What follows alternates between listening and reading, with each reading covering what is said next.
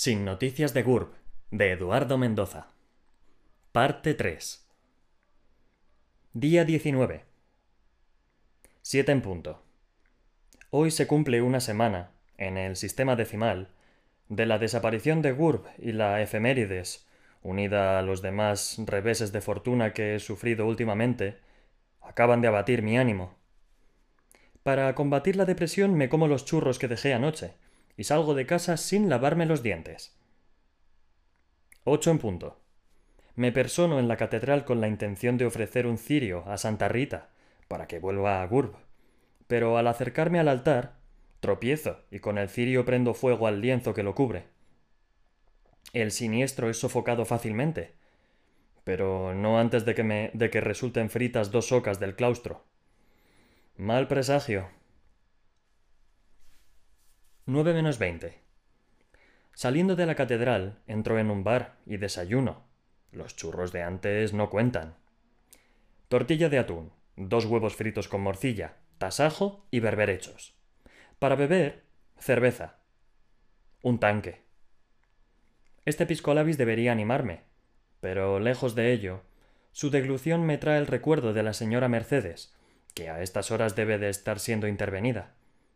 Prometo ir a Montserrat a pie, sin desintegrarme, si sale con bien de. con bien del trance. Nueve en punto. Bajo paseando por las ramblas, me meto por algunas calles laterales. En esta parte de la ciudad, la gente es variopinta, y bastaría su sola contemplación para saber que Barcelona es puerto de mar, aunque no lo fuera. Aquí confluyen razas de todo el mundo y también de otros mundos, si se me incluye a mí en el censo. Y aquí se cruzan y descruzan los más variados destinos. Es el paso de la historia el que ha formado este barrio, y el que ahora lo nutre con sus polluelos, uno de los cuales, dicho sea de paso, acaba de chorizarme la cartera. Diez menos diez. Continúo el paseo y las reflexiones a que éste me induce. Para pasar inadvertido, decido adoptar una constitución física de raza negra, pero con la fisonomía y la hechura de Luciano Pavarotti, mayoritaria en la zona. De todos los seres humanos, los llamados negros, porque lo son, parecen ser los mejor dotados, más altos, más fuertes y más ágiles que los blancos, e igual de tontos. Los blancos, sin embargo, no los tienen en alta estima, tal vez porque perdura en el subconsciente colectivo el recuerdo de un tiempo muy remoto, en el cual los negros fueron la raza dominante y los blancos la dominada. La riqueza del imperio negro provenía del cultivo de árboles frutales, cuya cosecha exportaban casi íntegramente al resto del mundo. Como las demás razas se dedicaban solo a la caza, pues desconocían la agricultura y aún la pesca, su dieta era muy nociva y necesitaban desesperadamente de la fruta para reducir el nivel de colesterol.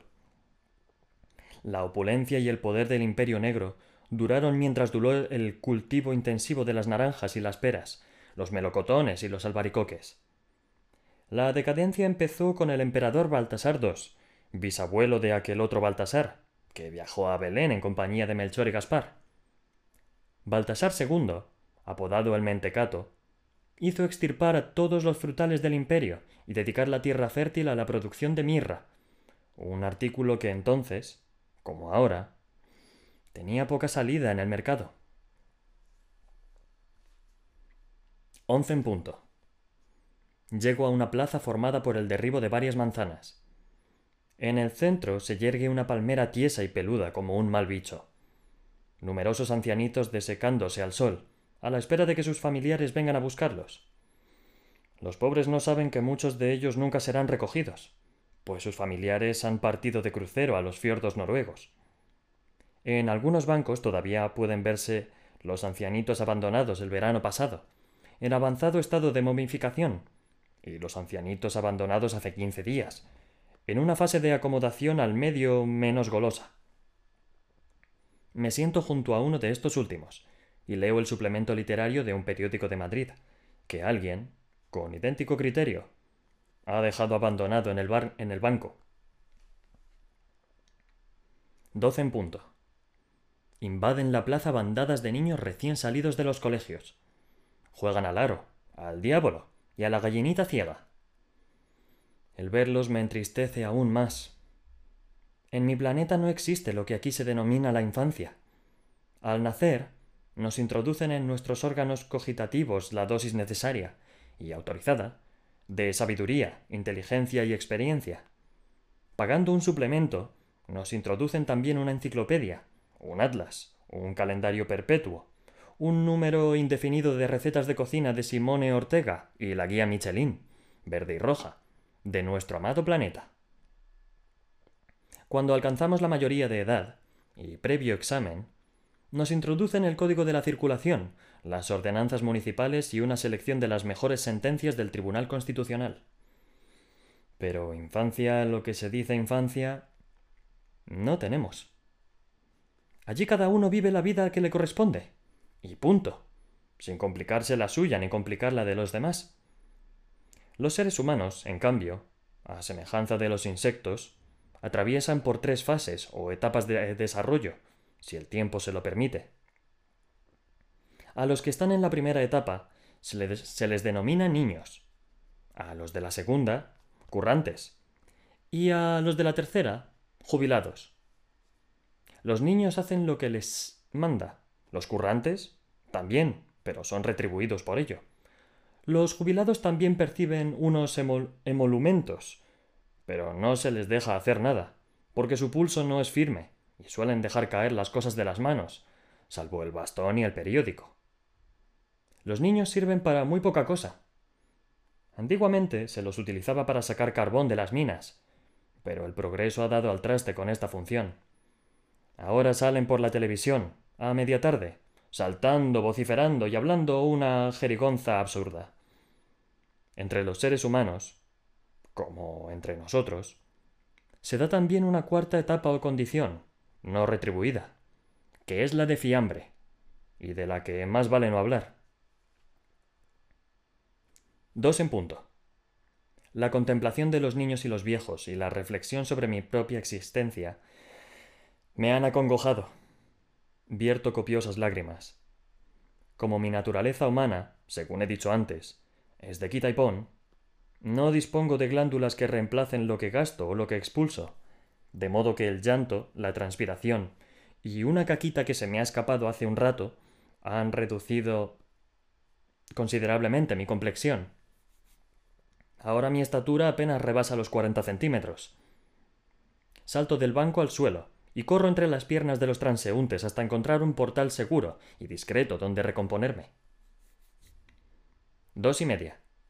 Decido adoptar la apariencia de Manuel Vázquez Montalbán y me voy a comer a casa Leopoldo. Cuatro y media. Vuelvo a casa. Llamo por teléfono al bar de la señora Mercedes y el señor Joaquín para preguntar al señor Joaquín cómo ha ido la operación de la señora Mercedes contesta un individuo que dice ser amigo del señor Joaquín, a quien sustituye en el bar mientras el señor Joaquín cumple la función, no retribuida, de acompañante de la señora Mercedes en el hospital donde ésta ha sido operada esta mañana. Le agradezco la información y cuelgo. 4 y 33. Vuelvo a llamar al bar y pregunto al individuo que cumple las funciones del señor Joaquín, en el bar, si la operación ha ido bien. Sí, la operación ha ido bien y el resultado ha sido calificado de satisfactorio por los facultativos. Le agradezco la información y cuelgo. 4 y 36. Vuelvo a llamar al bar y pregunto al individuo que cumple las funciones del señor Joaquín, en el bar, si se puede visitar a la señora Mercedes en el hospital donde convalece. Sí. A partir de mañana, de 10 a 1 y de 4 a 8. Le agradezco la información y cuelgo. 4 y 39. Vuelvo a llamar al bar y pregunto al individuo que cumple las funciones del señor Joaquín, en el bar, en qué hospital se encuentra la señora Mercedes. En el hospital de Santa Tecla, sito en el barrio de Horta. Le agradezco la información y cuelgo. 4 y 42. Vuelvo a llamar al bar y pregunto al individuo que cumple las funciones del señor Joaquín, en el bar, si al hospital de Santa Tecla se puede ir en bicicleta. Me cuelga el teléfono antes de que yo tenga tiempo de agradecerle la información y él de dármela. Temperatura 26 grados centígrados. Humedad relativa 74%. Vientos flojos. Estado de la mar llana. 5 en punto. Me tumbo a dormir una siestecita en el sofá, pero el calor aprieta y se me pega la ropa al cuerpo. Agrava la cosa el hecho de que el sofá está tapizado de material plástico y que el contenido de los cojines sea también de material plástico, al igual que los muelles, las patas y todos los demás muebles y objetos de mi casa. La alternativa, esto es, productos de origen vegetal, como la madera y el algodón, o incluso animal, como la lana y la piel, me producen tal asco que solo de pensarlo me dan arcadas. Me introduzco un zapato en la garganta y así evito devolver un condumio exquisito y ya pagado. 5 y 10. Como no puedo dormir por culpa del calor, decido adoptar la apariencia de Mahatma Gandhi, lo cual me proporciona un atuendo cómodo y muy fresco, y de paso un paraguas, que nunca viene mal en esta época del año. 6 menos 10. Sueño agitado. Despierto convulso, bañado en sudor. Siento la imperiosa necesidad de comer churros, o en su defecto, de ver a mi vecina. Seis en punto. Abro sigilosamente la puerta de mi piso. Oteo la escalera. Nadie. Salgo al rellano. Cierro sigilosamente la puerta de mi piso. 601. Subo sigilosamente la escalera. Nadie me ha visto. Me detengo sigilosamente ante la puerta del piso de mi vecina. 602. Aplico sigilosamente las dos orejas a la puerta del piso de mi vecina. No se oye nada. 603. Examino sigilosamente la cerradura de la puerta del piso de mi vecina. Por fortuna, se trata de una cerradura de las llamadas de máxima seguridad. Con las normales no hay quien pueda. Y la extraigo sin ningún problema. La puerta se abre sigilosamente. ¡Qué emoción! 604. Entro sigilosamente en el piso de mi vecina. Cierro la puerta a mis espaldas y coloco de nuevo la cerradura en su lugar. El recibidor está amueblado con sencillez, pero con buen gusto. Dejo el paraguas en el paragüero. 605. Paso sigilosamente a la pieza contigua, que, según deduzco, hace las funciones de sala de estar.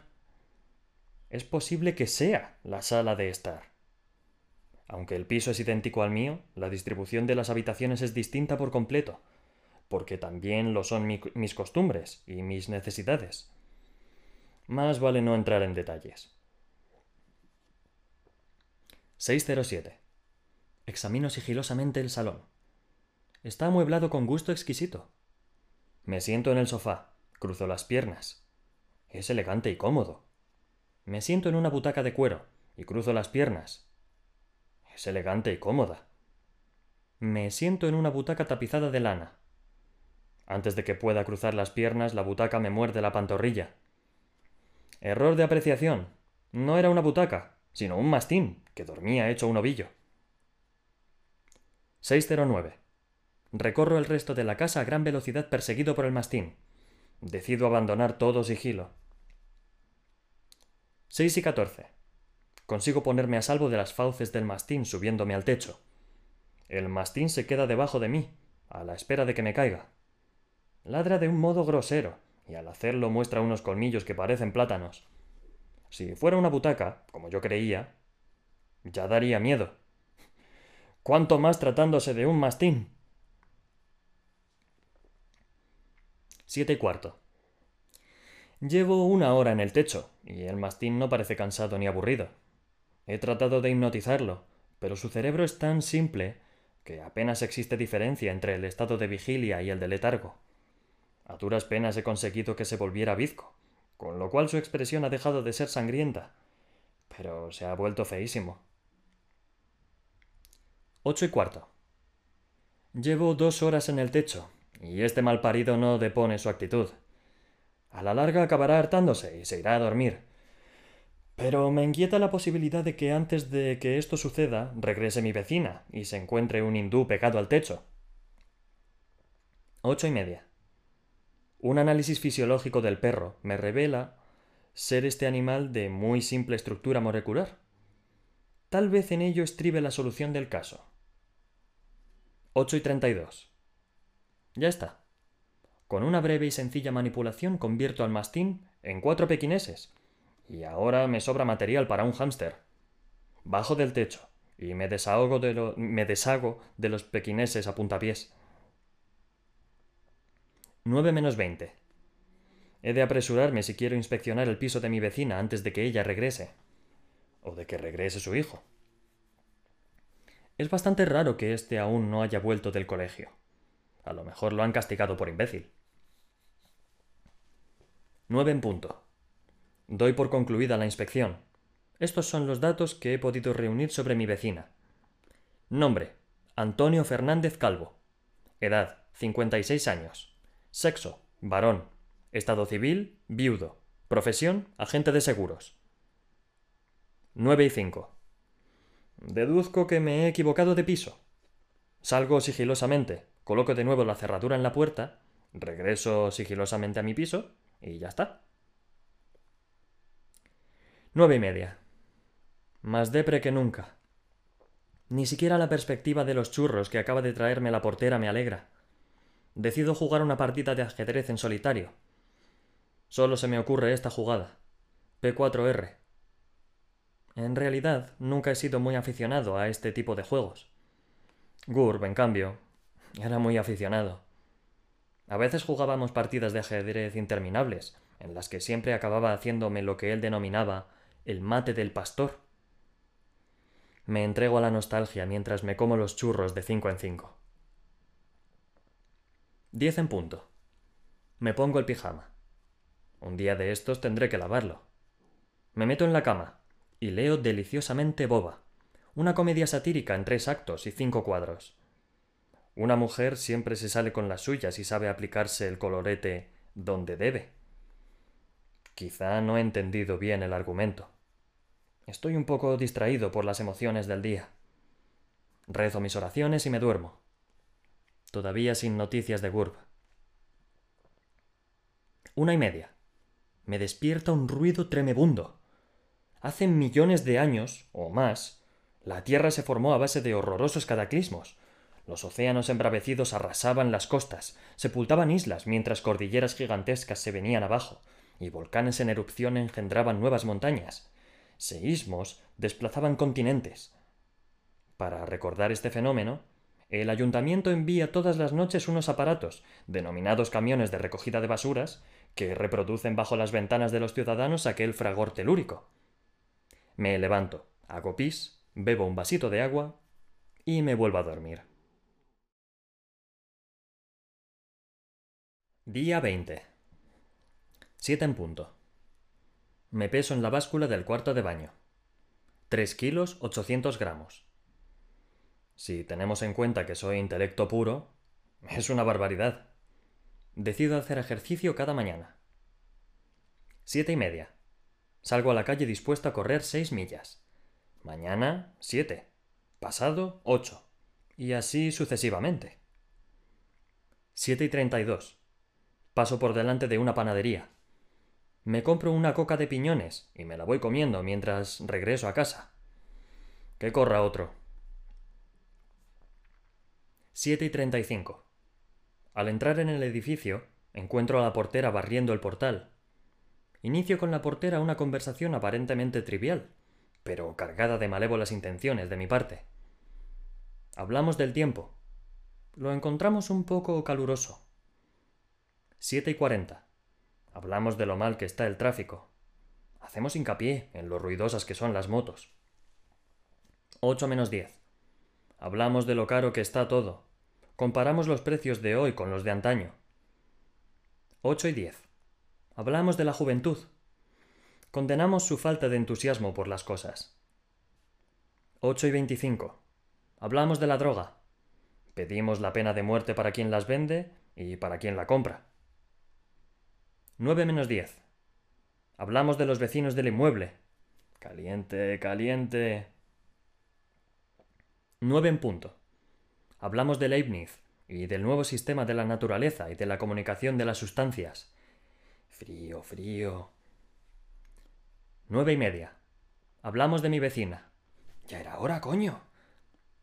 La portera dice que ella, mi vecina, es buena persona y que paga religiosamente a la comunidad de vecinos la cuota trimestral que le corresponde, pero que no asiste, mi vecina, a las reuniones de vecinos con la asiduidad que debería. Le pregunto si está casada, mi vecina, y me responde, la portera, que no. Pregunto si debo inferir de, de ello que mi vecina tuvo el hijo fuera del vínculo. No, estuvo casada, mi vecina, con un fulano que no servía para nada, según ella, eh, según la portera, del cual se separó mi vecina la cosa de un par de años. Él, el fulano, se hace cargo del niño, de mi vecina y también del fulano, los fines de semana.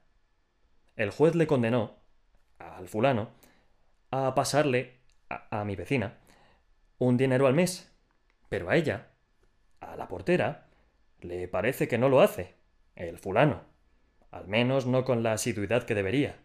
A ella, a mi vecina, añade, la portera, no se le conocen novios, ni siquiera acompañantes ocasionales. Seguramente quedó escarmentada. Mi vecina, opina ella. La portera. Aunque esto, en el fondo, le trae sin cuidado. A la portera, agrega.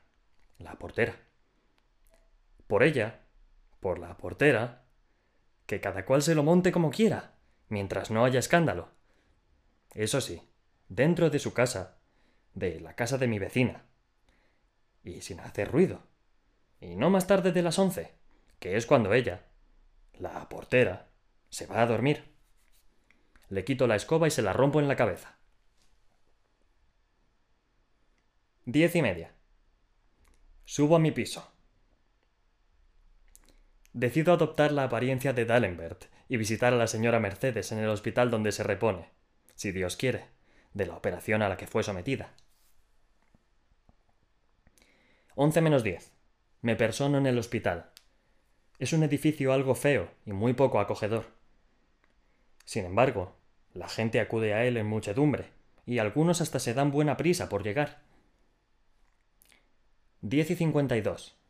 En el mostrador que hay en el vestíbulo para informar a los visitantes, pregunto en qué habitación se encuentra la señora Mercedes y su acompañante, el señor Joaquín.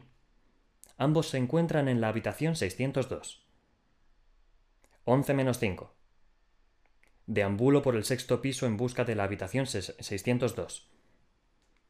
10 y 59. Doy con la habitación 602. Toco con los nudillos y la voz del señor Joaquín me autoriza a pasar. Así lo hago. 11 en punto. La señora Mercedes está acostada, pero despierta y con buen aspecto. Me intereso por su salud y me informa de que se encuentra débil, pero animada. Esta mañana se ha tomado un tazón de manzanilla, me dice. Le doy el regalo que le he traído. Un tren eléctrico. Le digo que si mañana sigue con vida, le traeré el desvío y el paso a nivel. Once y siete. El señor Joaquín, ha pasado mala noche, está alicaído. Afirma que tanto él como su esposa, la señora Mercedes, están llegando a una edad en la cual conviene tomarse las cosas con calma. El arrechucho de la señora Mercedes ha sido un aviso, dice. Durante la noche ha estado reflexionando, dice, y ha pensado que tal vez debieran dedicar los años de vida que aún les queden a descansar, a viajar y a darse algunos gustos. También ha pensado, agrega, que tal vez haya llegado la hora de traspasar el bar. El negocio es próspero, pero da muchos quebraderos de cabeza y necesita una persona joven al frente, al frente del negocio, dice. También ha pensado, agrega, que tal vez a mí podría interesarme el bar. El señor Joaquín ha creído advertir que estoy dotado para la hostelería y que el trabajo me gusta. Once y diez. Pese a su debilidad, la señora Mercedes afirma estar de acuerdo en lo que acaba de decir su marido Ambos desean saber qué opino yo al respecto. 11 y 12. Mi primera reacción es favorable. Me considero capacitado para regentar un bar, e incluso creo que podría aportar al negocio algunas ideas innovadoras y hasta audaces. Por ejemplo, creo que se podría ampliar el local comprando el inmueble colindante, la fábrica de automóviles Volkswagen, e instalar allí una churrería. El señor Joaquín me interrumpe para decir que no debo precipitarme. En realidad, dice, se trataba tan solo de una idea. Hay que dejarla madurar, agrega. Por ahora, añade, lo mejor será que me vaya, porque la operación de la señora Mercedes ha sido un palo para la señora Mercedes. Le conviene descansar. Me voy, no sin prometer a ambos que mañana volveré para seguir perfilando el tema. Once y media. Deambulo por el hospital perdido en mis propias reflexiones, y también perdido, a secas. La proposición del señor Joaquín me ha sumido en un mar de confusiones. Ahora, pasado el entusiasmo inicial y sopesando el asunto con frialdad, comprendo que mi primera reacción ha sido optimista en exceso. Es evidente que no puedo quedarme con el bar. La posibilidad de arrendar o comprar un bar con fines de explotación, lucrativa, ni siquiera figura en el pliego de órdenes que nos fue dado al inicio de nuestra misión espacial. Cierto que tampoco había una prohibición taxativa al respecto. Habría que hacer una consulta. Temperatura 26 grados centígrados. Humedad relativa 70%. Vientos suaves del sudeste. Estado de la mar, marejadilla. Doce y media. Continúo deambulando por el hospital sin encontrar salida a mis tribulaciones. En cambio, encuentro la cafetería del hospital. Decido hacer un alto y comer algo, aunque sea un poco temprano. Siempre se piensa mejor con el estómago lleno, dicen los que tienen estómago. Doce y treinta y uno. La cafetería está vacía. Por suerte, el mostrador está bien surtido y el sistema self-service, que impera, me encanta, porque me permite comer como a mí me gusta, sin tener que dar explicaciones a nadie. Si a mí se me antoja mojar los pimientos de padrón en el café con leche, ¿qué pasa? ¿Eh? ¿Algún problema? Una en punto. Cuanto más como y más medito, más descabellada encuentro la idea de establecerme en la Tierra. Ante todo, eso supondría abandonar la misión que nos fue encomendada a Gurb, desaparecido, y a mí. Sería una verdadera traición. El argumento, sin embargo, es de poco peso, porque en definitiva, todo se reduce a una cuestión de principios. Y yo me paso los principios por un lugar que los humanos denominan partes. Más peso tiene, en cambio, el argumento fisiológico. Ignoro cuánto tiempo puede resistir mi organismo las condiciones de vida de este planeta tan cutre. No sé qué tipo de peligros me amenazan. Ni siquiera sé si mi presencia aquí constituye o no un peligro para los humanos. Está demostrado que mi peculiar constitución y la carga energética que llevo encima causan problemas allí donde voy. No puede ser casual que el ascensor de mi casa esté siempre averiado o que los programas de televisión empiecen con retraso cuando yo quiero verlos, o grabarlos. Ahora mismo, cuando deambulaba por los pasillos del hospital, he oído una conversación que me ha alarmado.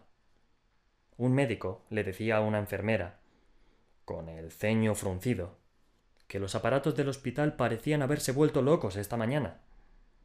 Al parecer, los enfermos de la UBI estaban bailando la lambada y en la pantalla del escáner salía Luis Mariano cantando Maitechu mía.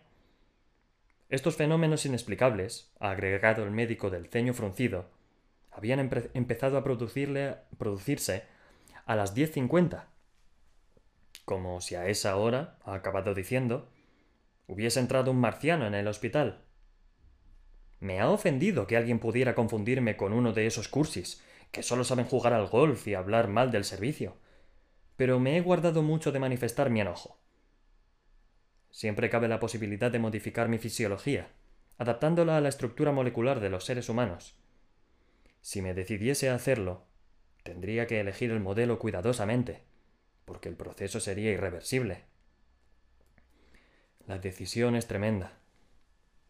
¿Qué pasaría si después de efectuada la mutación descubriese que no soy feliz? ¿Qué sería de mí si el asunto con mi vecina acaba como el rosario de la aurora? ¿Seré capaz de superar la nostalgia de mi, mi antigua patria? ¿Cuál será la coyuntura económica después del 92? Demasiadas incógnitas. Si al menos tuviera alguien a quien confiar mis cuitas. Una y media. Decido marcharme de la cafetería. Cuando intento pagar la comida, descubro que la cafetería no era self-service. En realidad, el lugar donde he estado comiendo no era una cafetería. Salgo sin ser visto. Dos y cuarto. Me siento a reflexionar en un banco de la Plaza de Cataluña. No me cabe duda de que lo único razonable sería dar por concluida la misión y regresar. No sé si los objetivos de la misión se han cumplido, pero en el fondo, lo mismo da. Al fin y al cabo, nadie va a leer el informe. El problema estriba en que no puedo regresar solo.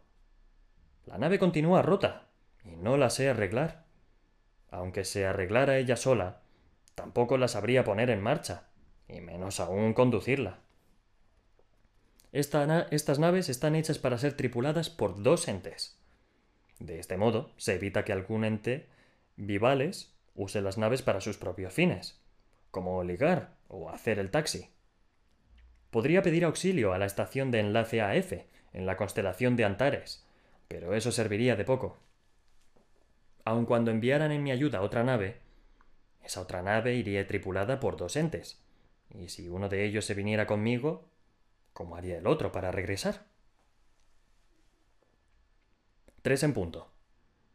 Decido abandonar la reflexión y la Plaza Cataluña, porque las palomas me han cubierto de excremento de la cabeza a los pies y los japoneses me hacen fotos creyendo que soy un monumento nacional. Cuatro menos cuarto. En casa. El piso es caluroso, sobre todo a esta hora. Instalaría aire acondicionado, si no fuera porque los aparatos producen una vibración que acaba con mis articulaciones. Lo mismo ocurre con la nevera. Pasa ratos tranquila, pero de pronto, sin previo aviso, le entra un dengue que me saca de quicio. Ayer, sin ir más lejos, con solo poner en marcha el, mini pimer, me rompí el fémur en tres trozos. Menos mal que tengo piezas de repuesto. El ventilador es más soportable, pero cuando está en marcha me mareo, porque no puedo apartar los ojos de las aspas. En fin de cuentas, lo mejor es prescindir de los aparatos e irse despelotando a medida que aumenta la temperatura. Me quedo en camiseta y calcetines. Cinco en punto. No hay en todo el universo chapuda más grande ni trasto peor hecho que el cuerpo humano. Solo las orejas pegadas al cráneo de cualquier modo ya bastarían para descalificarlo. Los pies son ridículos, las tripas asquerosas. Todas las calaveras tienen una cara de risa que no viene a cuento. De todo ello los seres humanos solo son culpables, culpables hasta cierto punto.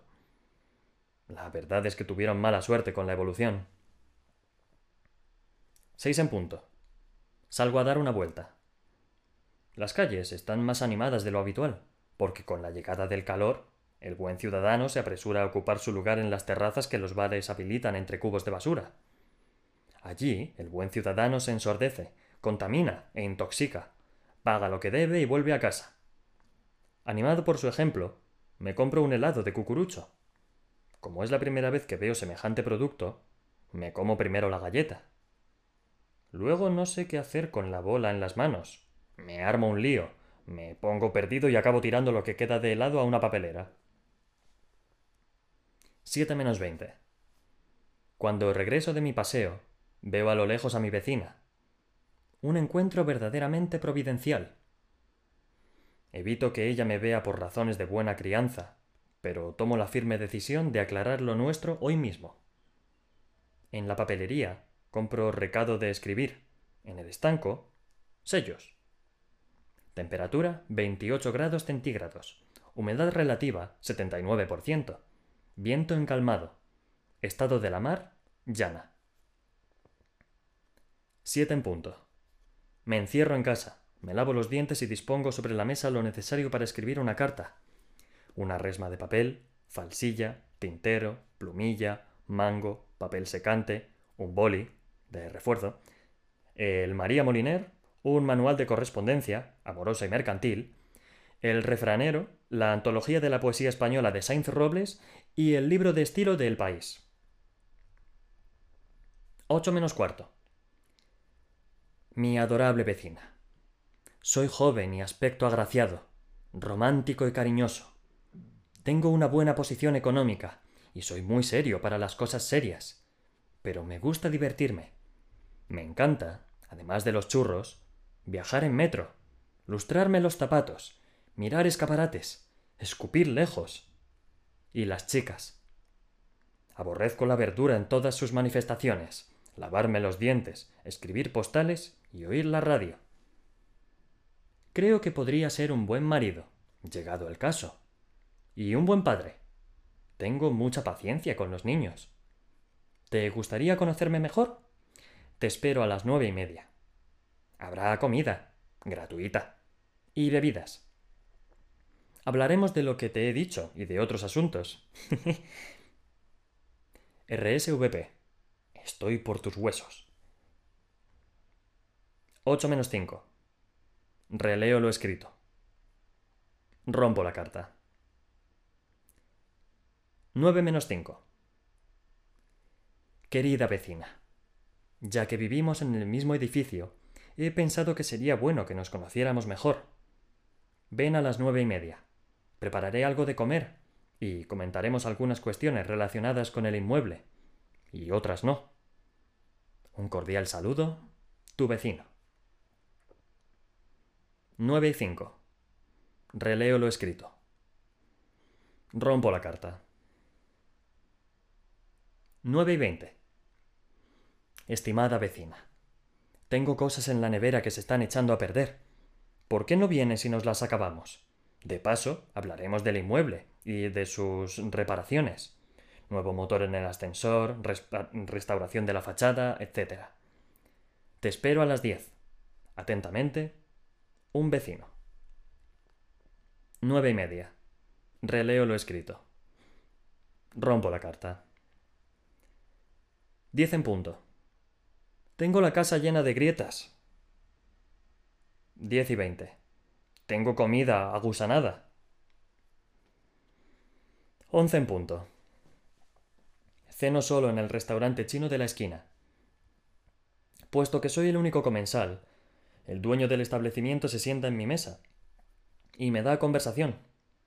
Se llama Pilarín Cao. Lo bautizó un misionero desaprensivo. Y es natural de Qiangxi, de niño, emigró a San Francisco, pero se equivocó de barco y llegó a Barcelona. Como no ha aprendido el alfabeto latino, todavía no se ha percatado de su error, ni yo hago nada por sacarle de él. Se ha casado y tiene cuatro hijos. Pilarín, el primogénito, Chiang, Wong y Sergi. Trabaja de sol a sol, de lunes a sábado. El domingo es su día de asueto y lo dedica a buscar el Golden Gate. En vano, en compañía de toda su familia. Me dice que su ilusión es volver a China, que para eso trabaja y ahorra. Me pregunta a qué me dedico yo. Para no liarle, le digo que soy cantante de boleros. Ah, a él le gustan mucho los boleros, dice, porque le recuerdan a Qiangxi, su añorada patria. Me invita a una copita de aguardiente chino, que él mismo fabrica destilando lo que la clientela se deja en los platos. Es un líquido de color marrón, algo espeso, de sabor indefinible, pero muy aromático. Doce en punto. Cantamos Bésame mucho. Otra copita. Doce y cinco. Cantamos Cuando estoy contigo. Otra copita. Doce y diez. Cantamos Tú me acostumbraste. Otra copita. Doce y cuarto. Nos hacemos coletas de fideos y cantamos Anoche hablé con la luna y salimos en busca del Golden Gate. Para animar la travesía, me llevo la botella. Doce y media. bajamos por la calle Balmes cantando de nuevo frente a frente y preguntando a todo el mundo si alguien ha visto un puente colgante. ¡Qué risa! 12 menos 10. Nos sentamos a la puerta del Banco Atlántico y cantamos Cuidado con tus mentiras. Lloramos. Una y veinte. Nos sentamos en las escaleras de la catedral y cantamos Permíteme aplaudir por la forma de herir mis sentimientos. Lloramos. Dos menos veinte. Nos estiramos en el suelo de la plaza de San Felipe Neri y cantamos Más daño me hizo tu amor. Lloramos. Dos en punto. Damos vueltas a la Sagrada Familia cantando a voz en cuello. El Golden Gate no aparece por ninguna parte, pero a la tercera vuelta se asoma Subirax a un ventanuco a ver qué pasa. Le cantamos Voy a apagar la luz para pensar en ti. Dos y veinte. Paramos un taxi, subimos y le decimos al taxista que nos lleve a China. En el taxi cantamos Se me olvidó que te olvidé. Dos y media. El taxista nos deposita en la puerta de la comisaría y encima nos cobra la carrera. No le damos ni un real de propina. Tres menos cinco. Amonestado por la autoridad, regreso a casa. Subo las escaleras a cuatro patas. Quiera Dios que mi vecina no me vea en esta condición tan degradada. Tres y diez. Todo me da vueltas. Mascullo unas oraciones y me meto en la cama. Todavía sin noticias de Gurb.